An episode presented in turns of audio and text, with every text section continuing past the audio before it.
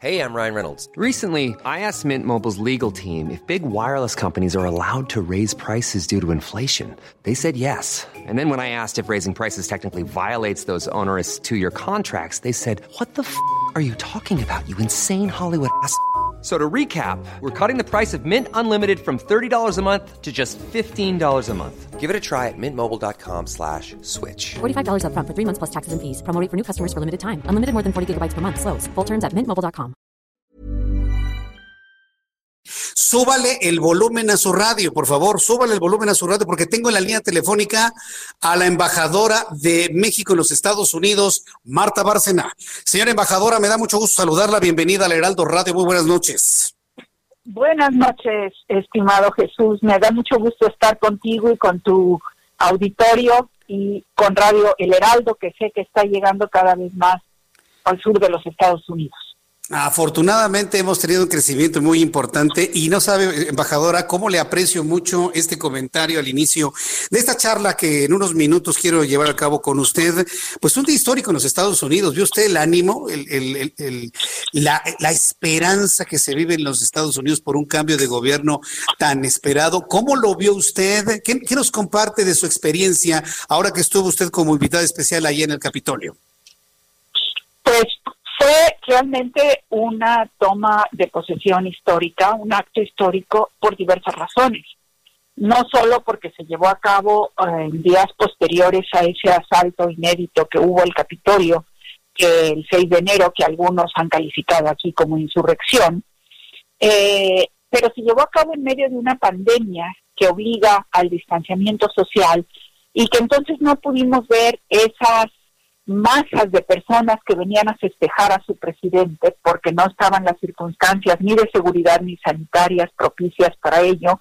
Y vimos en cambio un mar de banderas entre el Capitolio y el monumento a Washington, el, el obelisco, pero al mismo tiempo vimos una ceremonia muy sobria, muy elegante y que mandó el mensaje central del llamado a la unidad de los estadounidenses después de eh, la polarización que se vivió durante las elecciones e inmediatamente posterior a las elecciones. Y al mismo tiempo, con todos los símbolos y la participación, las participaciones que hubo, fue un reconocimiento a la diversidad de los Estados Unidos. Desde la poeta, la joven poeta Angela Gorman, que estuvo eh, magnífica, con una poesía verdaderamente conmovedora, hasta la, la bombero que hizo justamente el juramento de lealtad a la bandera eh, con idioma de señas también, hasta la participación de J. Lowe hablando en español, eh, la jueza Sonia Sotomayor, la primera latina que tomó el juramento de la vicepresidenta Harris, y por supuesto la vicepresidenta Harris, que es hija de inmigrantes jamaiquino y de la India, eh, mujer, la primera mujer vicepresidenta en la historia de los Estados Unidos, y un presidente, Joe Biden, que ha sido senador desde los 29 años, que fue vicepresidente en dos ocasiones, que ha sufrido tragedias familiares que hacen de él lo que todo el mundo lo describe en Estados Unidos, quien lo conoce, como un tipo decente, digno. Yo lo conocí, y esto es algo que no he contado, sino hasta ahorita lo conocí hace muchos años cuando vine de becaria Fulbright a un curso a la Universidad de Delaware, justamente, un curso sobre seguridad nacional de los Estados Unidos, y parte de las visitas de ese curso fueron a los dos senadores de Delaware, Tom Carter, que es aún senador por Delaware, y el entonces senador Joseph Biden, que era el presidente del Comité de Relaciones Exteriores. Un hombre que conoce a México, que ha viajado por México, que conoce a América Latina, y que fue apasionado en su discurso de hoy, un discurso de conceptos, un discurso desde el alma, no fue un discurso de diseño de compromisos de gobierno o de políticas públicas, eso ya lo habían anunciado antes y lo están cumpliendo ahorita con las primeras órdenes ejecutivas que está firmando y el envío al Congreso de la ley migratoria, pero fue un discurso de conceptos y de llamar al alma de los estadounidenses a la necesaria unidad para enfrentar el futuro. Bien, pues hay un conocimiento profundo y por lo que puedo escuchar, embajadora, pues una, una enorme esperanza, ¿no? De que las cosas mejoren en los Estados Unidos y que evidentemente eso derrame hacia países como México, tomando en cuenta que somos eh, de los principales socios comerciales de los Estados Unidos y que mucho de nuestro comercio exterior depende de, de los Estados Unidos, de la Unión Americana. Hoy Ricardo Monreal, senador de la República, hablaba de la importancia de iniciar cuanto antes, pues la comunicación y los acuerdos más allá de los desencuentros mediatizados. Así lo decía Ricardo Monreal. Ya existe un plan de acercamiento, de diálogo entre el gobierno mexicano y el nuevo gobierno de los Estados Unidos para no nada más eh, continuar con la buena relación en todos los sentidos con los Estados Unidos, sino potenciarla, hacerla crecer, embajadora. Sí, yo creo que esto corresponde dar la instrucción a la Secretaría de Relaciones Exteriores. Lo que hace la embajada es mandar los informes y propuestas a la Secretaría sobre las áreas de oportunidad y cómo tenemos que trabajar en esas áreas de oportunidad y dónde se puede avanzar y hasta dónde. Y también ahorita con el cambio en el gabinete y en todas las diferentes estructuras de gobierno de los Estados Unidos, estamos identificando quiénes van a ser ahora nuestros interlocutores, ¿no? Para, para justamente decidir a qué nivel se pueden resolver ciertos temas y a qué nivel se pueden resolver otras. Tenemos importantes aliados en el Congreso. Yo simplemente en estos días he seguido hablando con todos los congresistas hispanos, con varios senadores, ya sabiendo que venía el proyecto de, de reforma migratoria justamente para estar ahí Vamos a tener a la ex embajadora de Estados Unidos en México, Roberta Jacobson, trabajando en el Consejo de Seguridad Nacional, temas de la relación con México, de la frontera y Centroamérica. Entonces ahí tenemos una interlocutora de privilegio. Vamos a tener otros interlocutores también de origen latino. Bueno, pues el secretario de Salud para cualquier cooperación en COVID es Javier Becerra, de origen mexicano, mexicano-americano que era el procurador general de California y que tantas batallas dio por los trabajadores indocumentados y por otros temas.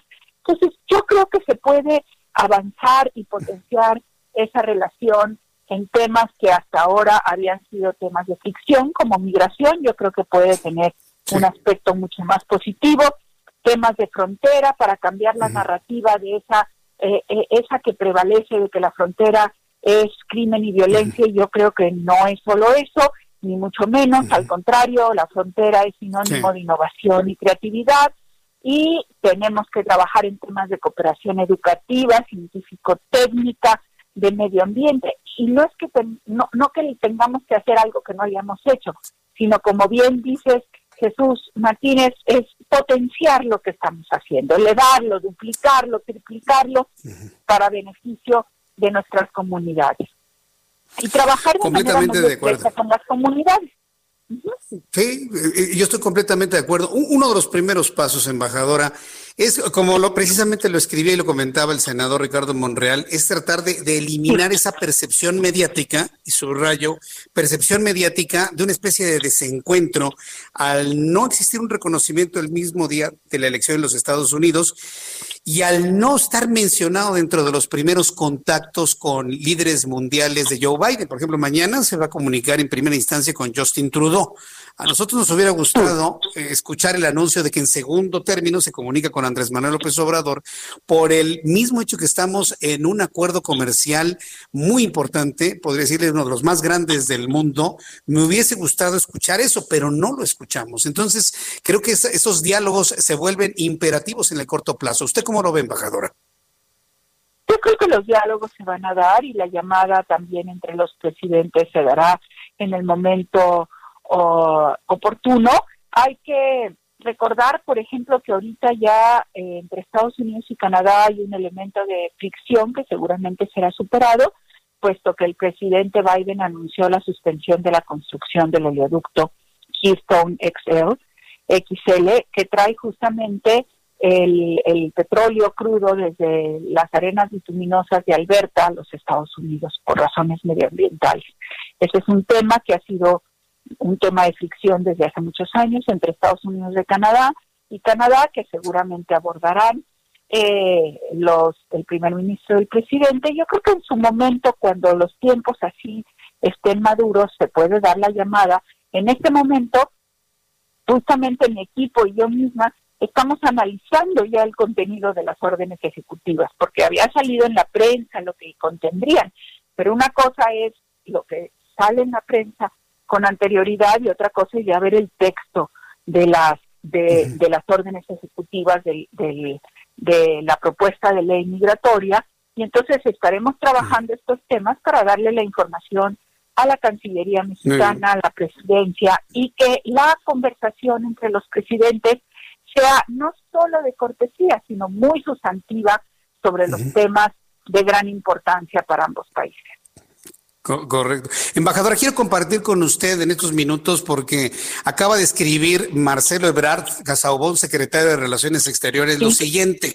En su cuenta de Twitter escribe el secretario Marcelo Ebrard, México saluda el fin de la construcción del muro, la iniciativa migratoria en favor de DACA y un camino hacia la doble ciudadanía.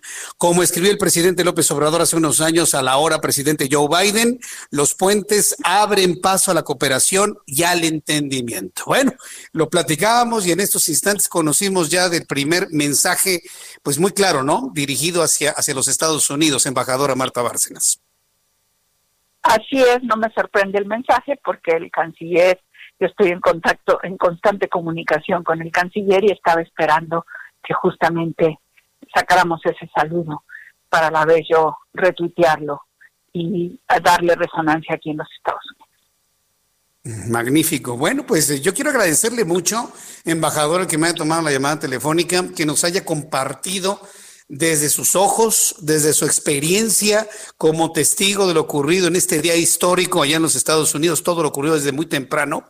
Eh, y bueno, pues estaremos muy atentos de cómo se va eh, sofisticando y complementando esta pues muy nutrida, compleja sin duda, pero muy importante relación entre nuestro país con los Estados Unidos. Embajadora, muchísimas gracias por su tiempo.